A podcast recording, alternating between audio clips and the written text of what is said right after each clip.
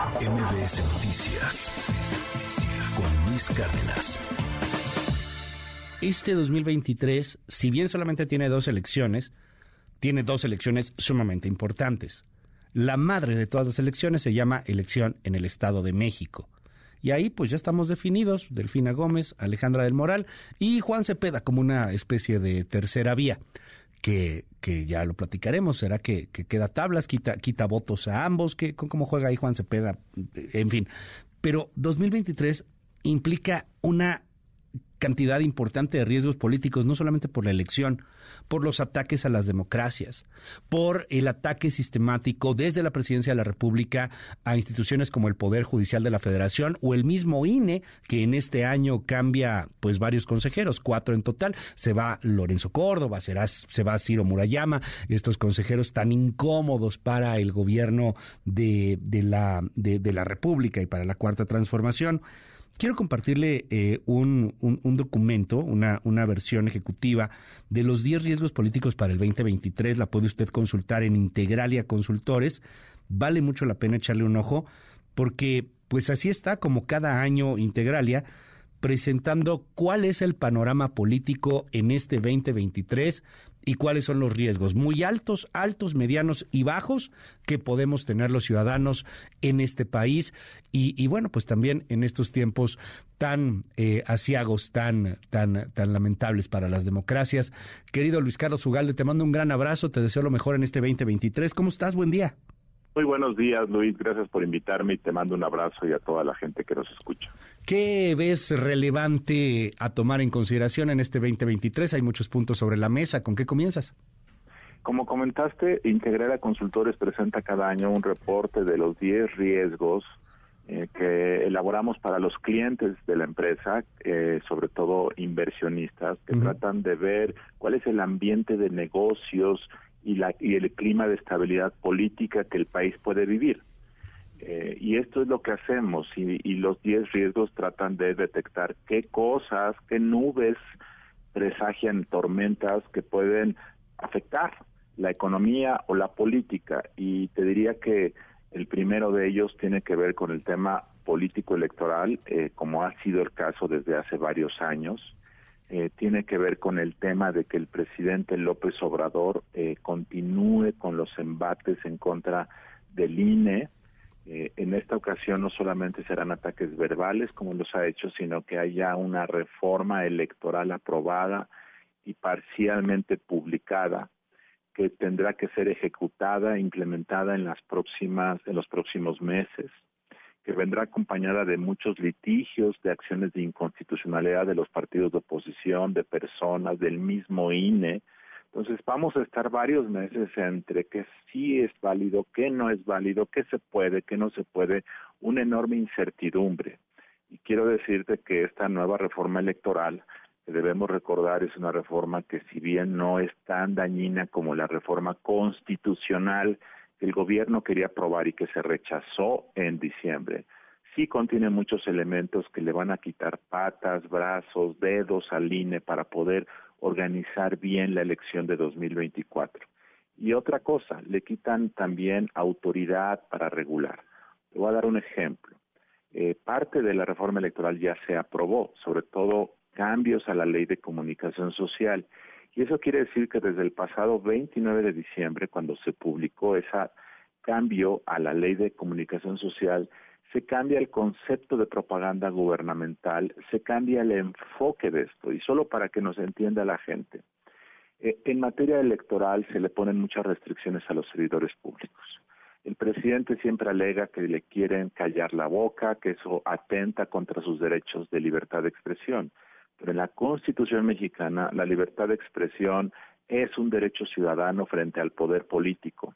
No es un derecho de los servidores públicos frente a los demás. No. La libertad de expresión es un derecho de la gente, porque en una democracia liberal como la mexicana lo que se busca es acotar el poder del Estado, no expandirlo. Y entonces el gobierno cambió el enfoque y entonces ahora el enfoque es que los servidores públicos gozan de una amplia libertad de expresión y bajo ese argumento se modificó el concepto de propaganda gubernamental y se dice que propaganda es solo lo que se paga y lo que se etiquete en el presupuesto. Todo lo que no se pague y se etiquete es libertad de expresión. Entonces, si hoy en la mañanera López Obrador empieza a atacar al PRI o promueve a Delfina como candidata del Estado de México, eso se considera o se consideraba propaganda y por lo tanto está prohibido por una razón simplemente de equidad, de que se consideró en los últimos 20 años que pues los servidores públicos no se deben entrometer. Y en parte, Luis, porque López Obrador se quejó durante mucho tiempo de eso. Y como respuesta a las quejas de López Obrador y de muchos partidos políticos, se les cayó la boca a los servidores públicos para que no se entrometan.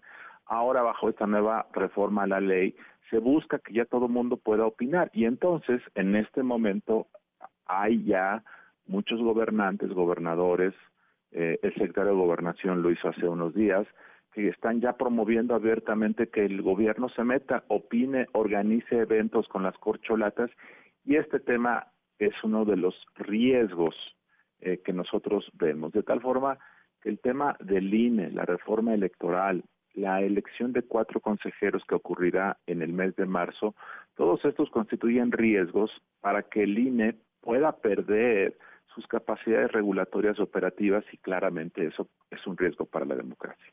Dime algo, eh, Mencionas también entre los riesgos el tema de las elecciones, concretamente lo cito, el, el, riesgo 4, que es un riesgo alto. La hegemonía regional del partido mayoritario se agudiza con el triunfo electoral en al menos una de dos entidades federativas en disputa. Es, es una competencia durísima, quizá Coahuila un poco menos que en el Estado de México, no lo sé, te lo quiero consultar, pero eh, pues no, no, no se ve fácil para el priismo y para la alianza retener el Estado de México, en donde además ellos juegan de local, en donde nunca ha habido alternancia, en donde siempre ha gobernado el PRI. ¿Qué, qué ves ahí? ¿Qué ves con, con, con la posibilidad de que la 4T y el oficialismo pues gobierne la entidad más grande en la República Mexicana, unas 17 millones de personas, 18 millones si no me equivoco, Luis Carlos? Mira, primero debo decirte, porque este es un riesgo. El riesgo no es que Morena gane per se. El riesgo es la concentración del poder entre un presidente de la República y gobernadores de su partido que en estos años se han comportado como delegados del gobierno federal.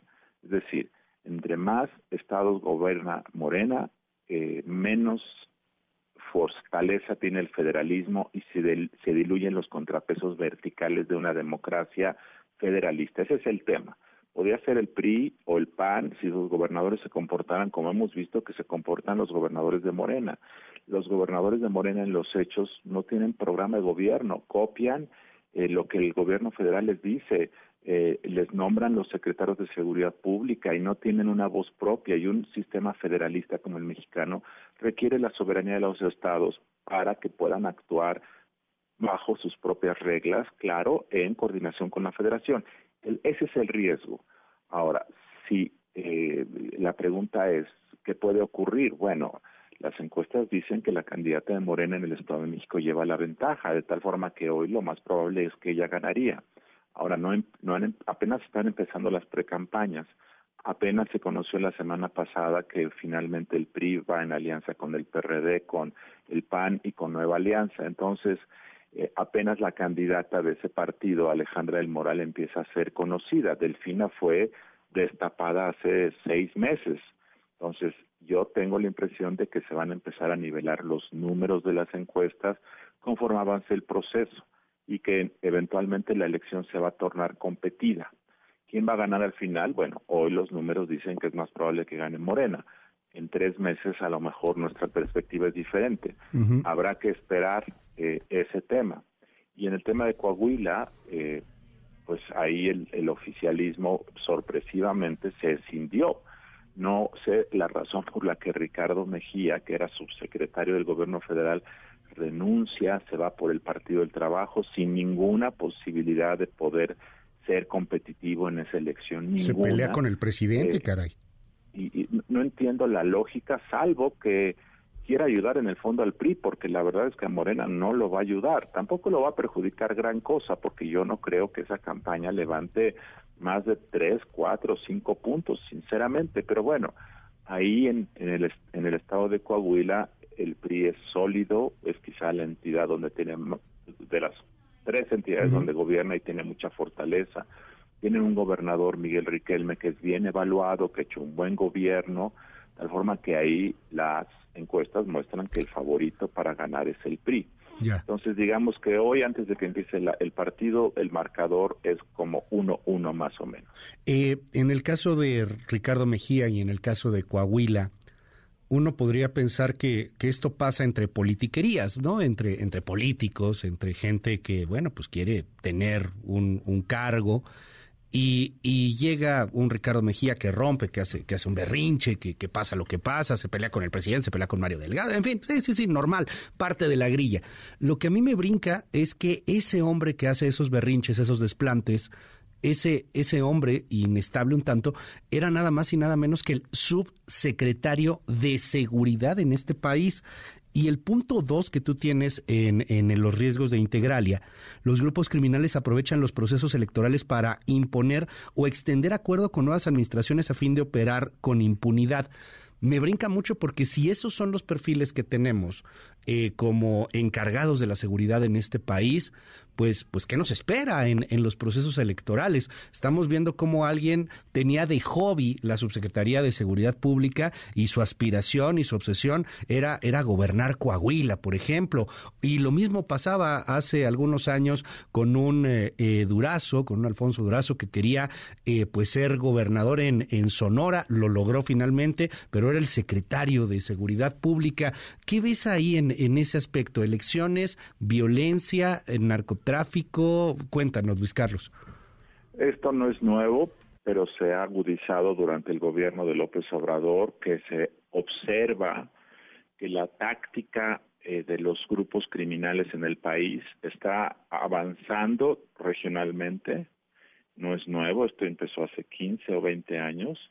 Entonces, cada vez más regiones del país y municipios están controlados eh, en los hechos política y económicamente hablando por grupos del crimen organizado.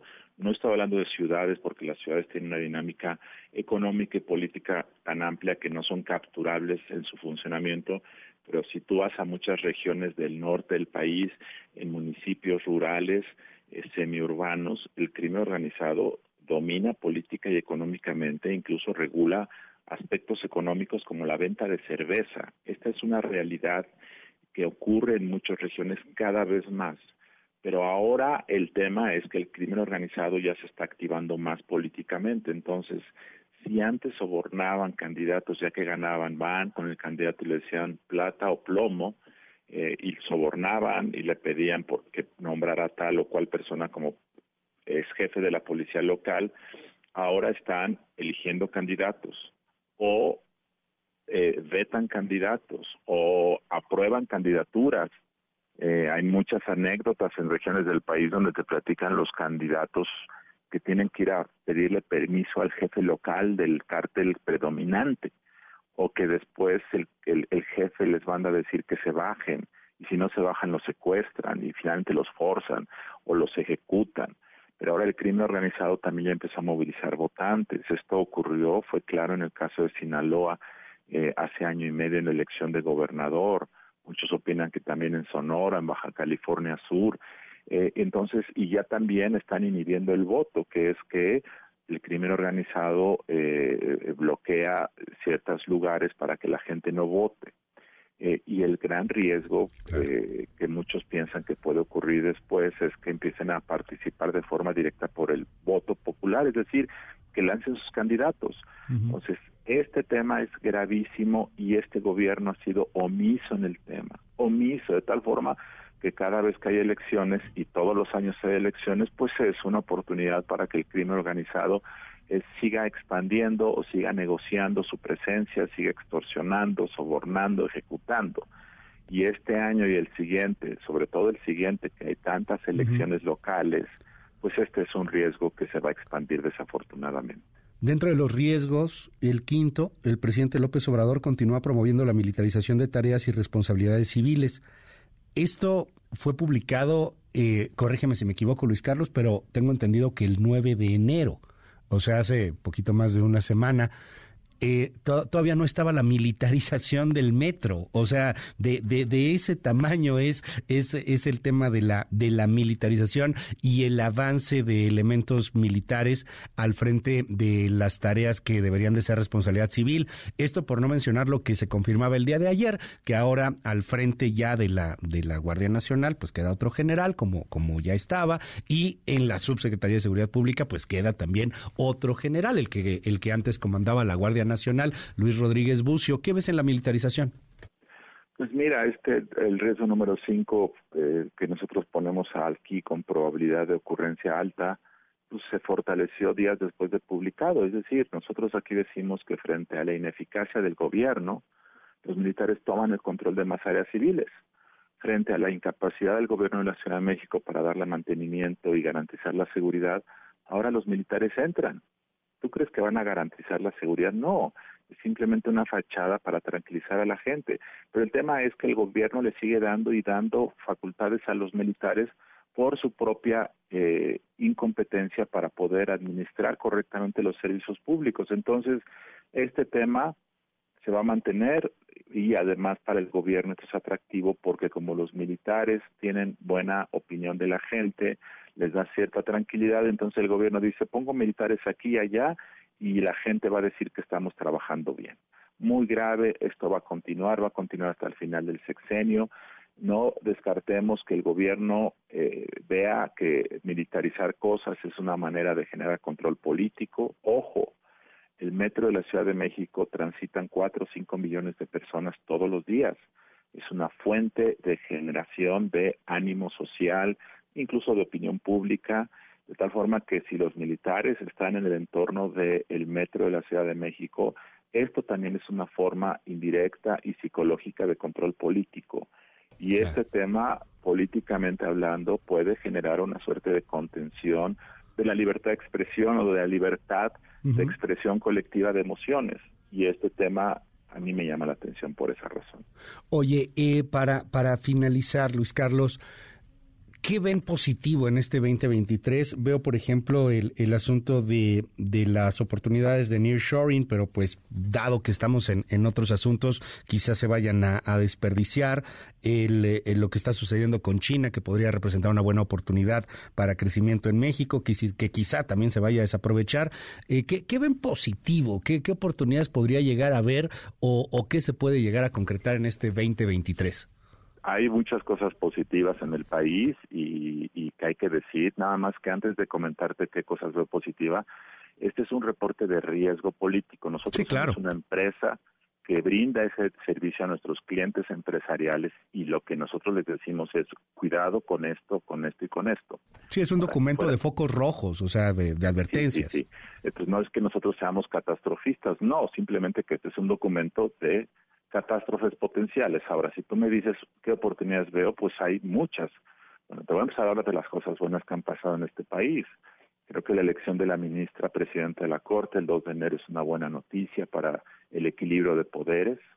Creo que la reunión de presidentes de la semana pasada es una muy buena noticia porque a pesar de que se ha cuestionado la sustancia de los acuerdos tomados, creo que la fotografía de los tres presidentes es un símbolo que genera confianza global. Hay pocos países del mundo que puedan presumir una foto de su presidente con Canadá y Estados Unidos y eso creo que es algo positivo que genera tranquilidad de que el, de que el concepto de América del Norte sigue vivo, al menos en la intención. Eh, creo que el tema del nearshoring eh, es una es una gran oportunidad extraordinaria oportunidad para México, no la buscamos, no la pedimos, pero ahí está, se está perdiendo la oportunidad de aprovecharlo en su gran eh, eh, eh, valía, en su gran tamaño, pero ahí está, creo que para aplaudir al gobierno, creo que el manejo prudente y fiscalmente responsable de la macroeconomía ha mantenido la estabilidad macro, Creo que lo que presume el López Obrador del tipo de cambio es en parte por eso, pero también es sobre todo en parte por la, el manejo del Banco de México y por las remesas de Estados Unidos. Es decir, no es el gobierno el que tiene el tipo de cambio, así son otras cosas. Y por cierto, un tipo de cambio tan fuerte tiene otras consecuencias muy negativas. Pero bueno, digamos que la estabilidad macro es una buena noticia. Entonces, digamos que hay cosas positivas, por supuesto que hay positivas. Muchas de esas no son adjudicables al gobierno, pero el gobierno tampoco ha hecho cosas para que eso se destruya y creo que en ese sentido hay, desde el punto de vista económico, una oportunidad enorme para los próximos años para México, pero depende de, sobre todo del nuevo gobierno a partir de 2024, si eso se hace realidad. Oye, y Luis Carlos, eh, ¿no, ¿no quieres aprovechar la oportunidad Hace unos días veía eh, publicada una encuesta en varios medios, cito El País de España, eh, es, una, es una encuesta de democracia global de Freedom House y también del Instituto Bennett para Políticas Públicas de, de la Universidad de Cambridge.